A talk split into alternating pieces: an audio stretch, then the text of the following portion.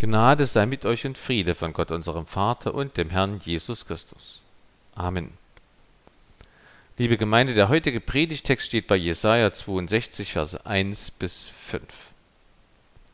Um Zions willen will ich nicht schweigen und um Jerusalems willen will ich nicht innehalten, bis seine Gerechtigkeit aufgehe wie ein Glanz und sein Heil brenne wie eine Fackel. Dass die Völker sehen deine Gerechtigkeit und alle Könige deine Herrlichkeit und du sollst mit einem neuen Namen genannt werden, welchen des Herrn Mund nennen wird. Und du wirst sein eine schöne Krone in der Hand des Herrn und ein königlicher Reif in der Hand deines Gottes. Man soll dich nicht mehr nennen Verlassene und dein Land nicht mehr Einsame, sondern du sollst heißen meine Lust und dein Land liebe Frau. Denn der Herr hat Lust an dir und dein Land hat einen lieben Mann. Denn wie ein junger Mann eine Jungfrau freit, so wird dich dein Erbauer freien, und wie sich ein Bräutigam freut über die Braut, so wird sich dein Gott über dich freuen. Der Herr segne an uns sein Wort. Amen. Zuerst möchte ich einzelne Verse erläutern. Vers 1. Der Zion ist der zentrale Hügel in Jerusalem, auf dem der Tempel stand. Der Zion steht für Jerusalem, seine Einwohner und das ganze jüdische Volk. Jesaja 62 schließt die Prophetenworte ab, die seit Jesaja 60 gesagt wurden.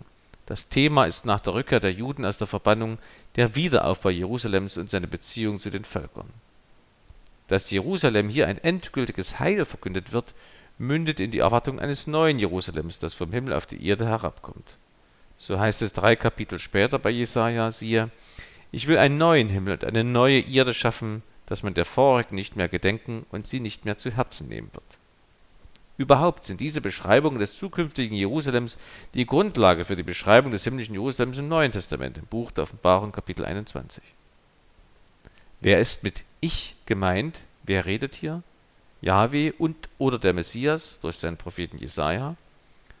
Das prophetische und das göttliche Ich lassen sich hier nicht auseinander dividieren, aber sind zwei unterschiedliche Personen. In der Synagoge von Nazareth liest Jesus aus dem Jesaja-Buch vor, wo dieses Ich des Messias spricht: Der Geist des Herrn ist auf mir. Und dann sagt Jesus den Zuhörern: Heute ist dieses Wort der Schrift erfüllt vor euren Ohren. Damit bezieht Jesus Christus dieses Ich eindeutig auf sich und tatsächlich. In Jesus Christus sind Gott und Mensch nicht mehr getrennt wie Messias und der Prophet Jesaja, sondern in einer Person verbunden. Jesus Christus ist wahrer Mensch und wahrer Gott. Man könnte sagen, dass dieses mehrpersonige Ich im Predigtext eine Vorschattung auf die zwei Naturen Jesu Christi ist. Ebenso ist das Volk Israel eine Vorschattung auf die Kirche. Deswegen können wir die Aussagen über Israel nicht nur, aber auch auf uns Christen beziehen, wie es ja auch im Buch der Offenbarung geschieht. Aufgehen wie Glanz, das ist wohl eine Anspielung auf den Sonnenaufgang. Darin ist nicht nur der Wechsel von Finsternis zum Licht enthalten, sondern auch der Aspekt der Plötzlichkeit. Denn im Orient geht die Sonne wesentlich schneller auf und unter als bei uns. Heil ist Rettung. Vers 2 Der neue Name oder die neuen Namen Jerusalems können die aus Vers 4 sein. Zitat Man soll dich nicht mehr nennen Verlassene und dein Land nicht mehr Einsame, sondern du sollst heißen meine Lust und dein Land liebe Frau, denn der Herr hat Lust an dir und dein Land hat einen lieben Mann. Beim Propheten Jeremia steht, dass man Jerusalem nennen wird, der Herr unserer Gerechtigkeit. Das ist aber auch der Name Gottes selbst im Friedensreich. Der Herr und Israel tragen dann denselben Namen, wie die Frau nach der Hochzeit den Namen ihres Mannes annimmt, weil Jerusalem mit Jahwe wie in einer Ehe vereint sein wird. Vers 3 Königlicher Reif ist wörtlich ein Turban. Turban und Krone Jahwes, das können die Gläubigen für Jesus sein, wie in Offenbarung 19, Zitat, auf seinem Haupt sind viele Kronen. Andererseits heißt es bei Jesaja, zu der Zeit wird der Herr Zebaoth eine zierende Krone sein und ein herrlicher Kranz für den Rest seines Volks und ein Geist des Rechts für den, der zu Gericht sitzt und eine Kraft denen, die den Kampf gegen das Tor zurückschlagen. In der Hand des Herrn statt auf dem Kopf, das kann bedeuten, sie sind geborgen bei Jahwe. Vers 5 die meisten Handschriften schreiben statt dein Erbauer deine Söhne. Auch dann würde der Satz einen Sinn ergeben, denn das Wort für freien, also heiraten, heißt in der Grundbedeutung besitzen. dann würde es weniger um den Status des Verheiratetseins gehen, sondern mehr um die Beziehung der Israeliten zu Jerusalem und dem ganzen Land. Die Übersetzung wäre dann, wie der Bräutigam die Jungfrau heiratet, so werden dich deine Söhne in Besitz nehmen. Die Juden sind im 6. Jahrhundert vor Christi Geburt aus der Verbannung in ihre Heimat zurückgekehrt, wie es der Prophet Jesaja verheißen hatte. Aber in Jerusalem herrschen Armut, Not, Bedrängnis und Trauer. Von Rettung und Glanz, vom Wiederaufbau ist noch nicht viel zu sehen. Das erleben die Juden teilweise als Parosieverzögerung, also dass der Herr sein Heil noch hinauszögert. Das belastet die Einwohner Jerusalems. Sie sitzen wie zwischen zwei Stühlen, sie leben mitten in der sich erfüllenden Verheißung Jahwes. Ein Teil ist schon eingetreten, nämlich dass die Juden zurück dürfen in ihre Heimat. Aber ein großer Teil der Verheißungen steht noch aus, nämlich dass Jerusalem und seine Einwohner herrlich und mit Jahwe vereint leben dürfen. In dieser Situation tröstet Jahwe die Juden und will Vorfreude in ihnen wecken. In dem Wort bis in Vers 1 liegt das Besondere dieses Textes. Zu einer bestimmten Zeit wird Gottes Heil plötzlich und hell und herrlich wie der Sonnenaufgang da sein. Ein weiterer Trost, auch in der Zwischenzeit bis dahin ist Jahwe nicht untätig. Er sagte in Vers 1, ich will nicht innehalten oder ich raste nicht. Denkt an Psalm 121. Siehe, der Hüter Israels schläft noch schlummert nicht. Und er begründet seine Unrast mit seiner Liebe zu Israel. Er vergleicht der Israel mit seiner Braut und sich mit dem Bräutigam. Gott auf Freiersfüßen, Gott als Liebhaber. Gott wirbt um seine Menschen wie um eine Braut. Deswegen ist er ohne Unterlass für sie am Wirken. Ergebnis, Jahwe hat Israels Glanz aufleuchten lassen. Im Neuen Testament steht, als aber die Zeit erfüllt war, sandte Gott seinen Sohn, geboren von einer Frau und unter das Gesetz getan, auf dass er die, die unter dem Gesetz waren, loskaufte, damit wir die Kindschaft empfingen. Jesu Geburt wurde schon von Zacharias, dem Vater Johannes des Täufers, angekündigt. Mit ähnlichen Worten wie in unserem Predigtext beschreibt er, wie Johannes Jesus den Weg bereitet. Du, Kindlein, wirst Prophet des Höchsten heißen, denn du wirst dem Herrn vorangehen, dass du seinen Weg bereitest und Erkenntnis des Heils gebest seinem Volk in der Vergebung ihrer Sünden. Durch die herzliche Barmherzigkeit unseres Gottes, durch die uns besuchen wird das aufgehende Licht aus der Höhe, auf das es erscheinen denen, die sitzen in Finsternis und Schatten des Todes, und richte unsere Füße auf den Weg des Friedens. Das Christfest ist ein Freudenfest für uns Christen. Es zeigt uns, wie ruhelos der Vater war, um uns zu erlösen und als seine Braut zu umwerben. Dazu lässt er seinen Sohn Mensch werden. Das ist der erste Advent, die erste Ankunft von Jesus. Und dazu wird Jesus der Bräutigam wiederkommen, um uns als seine Braut zum himmlischen Hochzeitsmahl zu führen. Das ist sein zweiter Advent, seine zweite Ankunft, seine Wiederkunft zum jüngsten Gericht. In gewisser Weise sitzen wir Christen auch zwischen zwei Stühlen wie die Juden damals. Ein Teil der Verheißung Gottes für alle Völker ist bereits eingetreten. Jesus Christus wurde geboren. Aber ein Teil steht noch aus unsere endgültige Erlösung. Auf diese zweite Ankunft warten wir. Und auch wir werden von Jesus mit unserem heutigen Predigtext getröstet. Jesus, unser Bräutigam, wird nicht innehalten. Er verspricht ja, ich bin bei euch alle Tage bis an der Weltende. Das Leben der Christen auf der Erde ist wie das Leben des Christus auf der Erde bis zum Kreuz. So wie Christus danach auferstand und gen Himmel fuhr, werden wir nach unserem Tod auferstehen und gen Himmel fahren. Man könnte sagen, unser ganzes Leben ist eine Adventszeit. Deswegen möchte ich einige Aussagen aus dem Predigtext so zusammenfassen.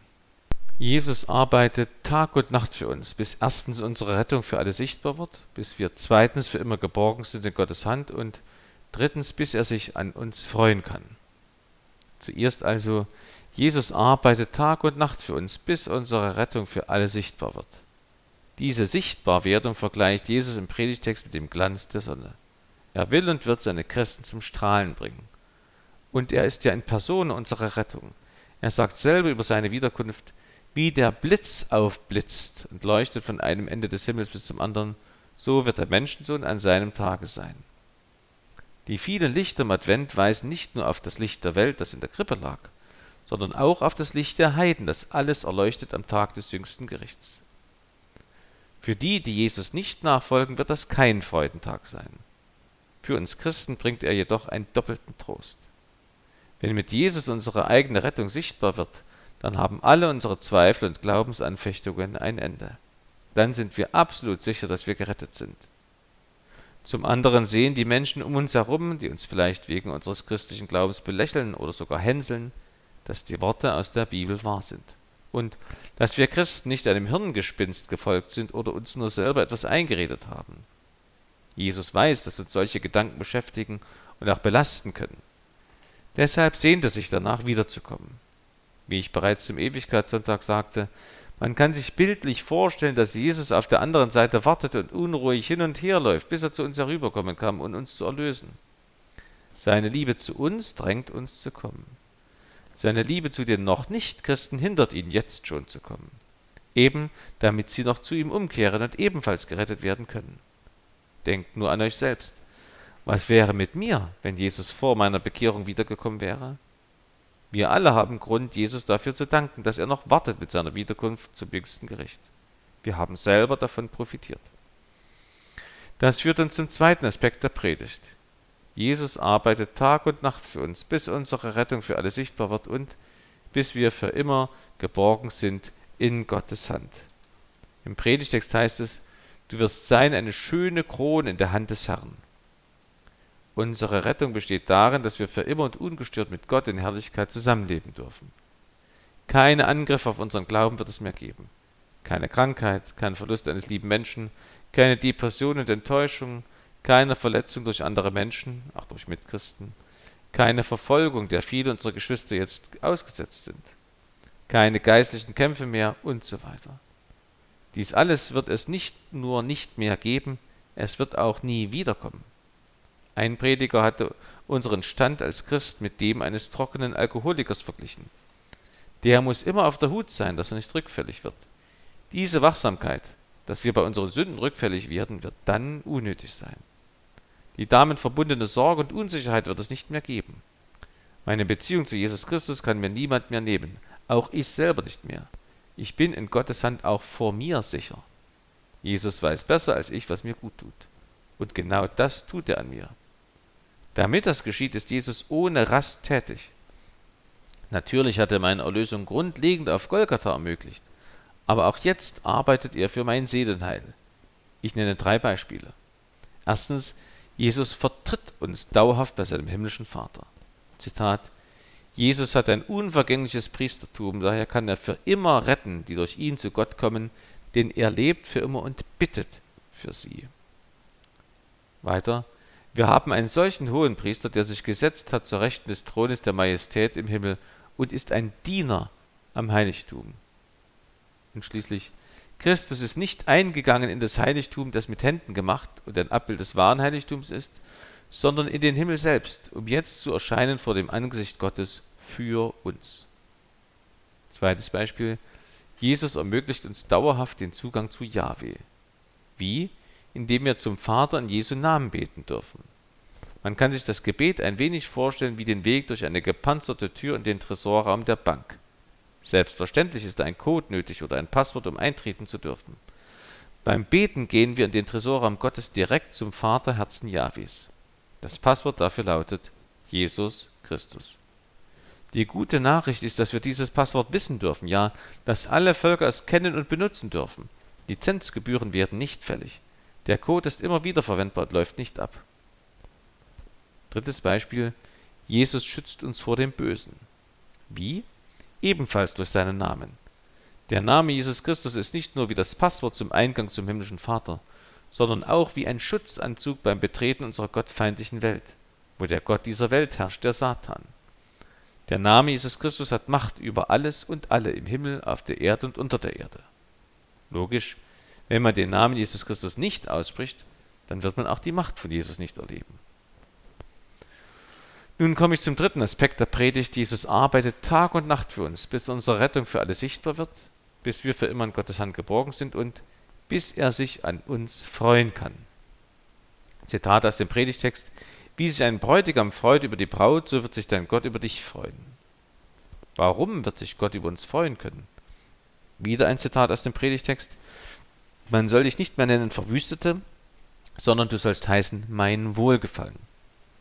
Das Wort Verwüstete bezieht sich natürlich auf die verwüstete Stadt Jerusalem, aber es ist eben auch ein Sinnbild für die verwüstete Seele jedes Menschen, der noch kein Christ ist, der noch nicht von Jesus Christus wieder aufgebaut ist. Aber die, die an Jesus Christus glauben, haben durch ihn Gottes Wohlgefallen erhalten, indem sie durch Jesus Christi Totenauferstehung ein Glied am Körper von Jesus werden durften. Und dass Jesus Christus Gott wohlgefällt, hören wir bei seiner Taufe im Jordan und bei seiner Verklärung auf dem Berg Tabor. Aus diesem Grunde singen davon auch schon die Engel bei Jesu Geburt und wir in jedem Gottesdienst nach Liturgie A und B.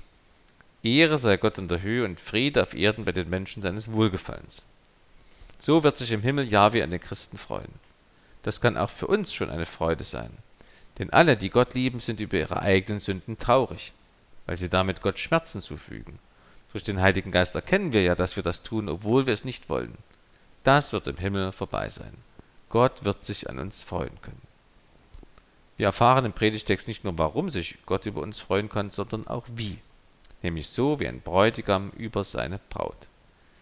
Die Gemeinde und einzelne Christen werden nicht mehr die Einsame heißen, sondern liebe Frau, so der Predigtext. Das ist eine starke Ermutigung für alle Christen, die sich jetzt einsam fühlen in ihrer Familie, in der Schule, im Arbeitskollektiv und oder im Freundeskreis.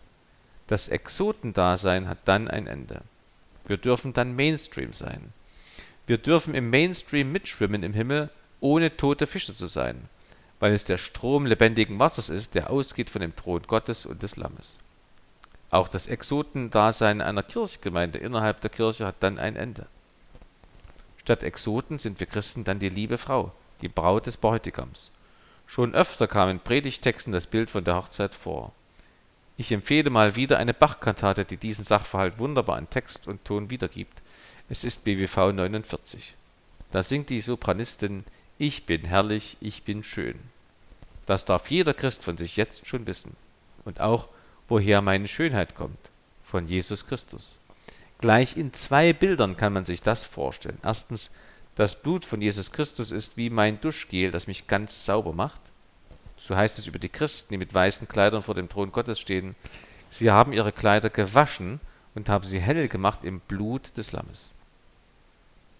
Zweiter bildlicher Vergleich. Das Blut Jesu Christi ist wie ein roter Lippenstift, der uns schön macht, vor Gott angenehm macht. Also ist die stille Zeit am Morgen so etwas wie das allmorgendliche Schminken. Es dient unserer Schönheit vor Gott. Nun lese ich den Text aus der Kantate. Die Seele spricht, ich bin herrlich, ich bin schön, meinen Heiland zu entzünden. Seines Heils Gerechtigkeit ist mein Schmuck und Ihrenkleid. Und damit will ich bestehen, wenn ich werd in den Himmel gehen. Weiter singt die glaubende Seele, mein Glaube hat mich selbst so angezogen. Und darauf Jesus, so bleibt mein Herze dir gewogen, so will ich mich mit dir in Ewigkeit vertrauen und verloben. Man könnte sagen, unser Leben der Kirchgemeinde ist ein lebenslanger Ehevorbereitungskurs. Wenn eine Hochzeit vorbereitet wird, gibt es viel zu tun. Es ist harte Arbeit, aber stets schwingt dabei Freude mit, Vorfreude auf die Hochzeit. So ist unser Leben als einzelne Christen und als Gemeinde mit Arbeit verbunden. Christus fordert von uns Taten der Liebe aber diese Taten sind wiederum mit Freude an und auf Jesus verbunden. Freude und Arbeit, Einsatz und Genuss kennzeichnen das Leben der Christen auf der Erde. Und dabei dürfen wir wissen, das Schönste kommt erst noch, die himmlische Hochzeit. Deswegen heißt es im letzten Kapitel der Bibel auch, der Geist und die Braut sprechen, komm. Es spricht, der dies bezeugt, ja, ich komme bald. Amen, komm, Herr Jesus. Amen. Und der Friede Gottes, der höher ist als alle Vernunft, der bewahre eure Herzen und Sinne in Christo Jesu. Amen.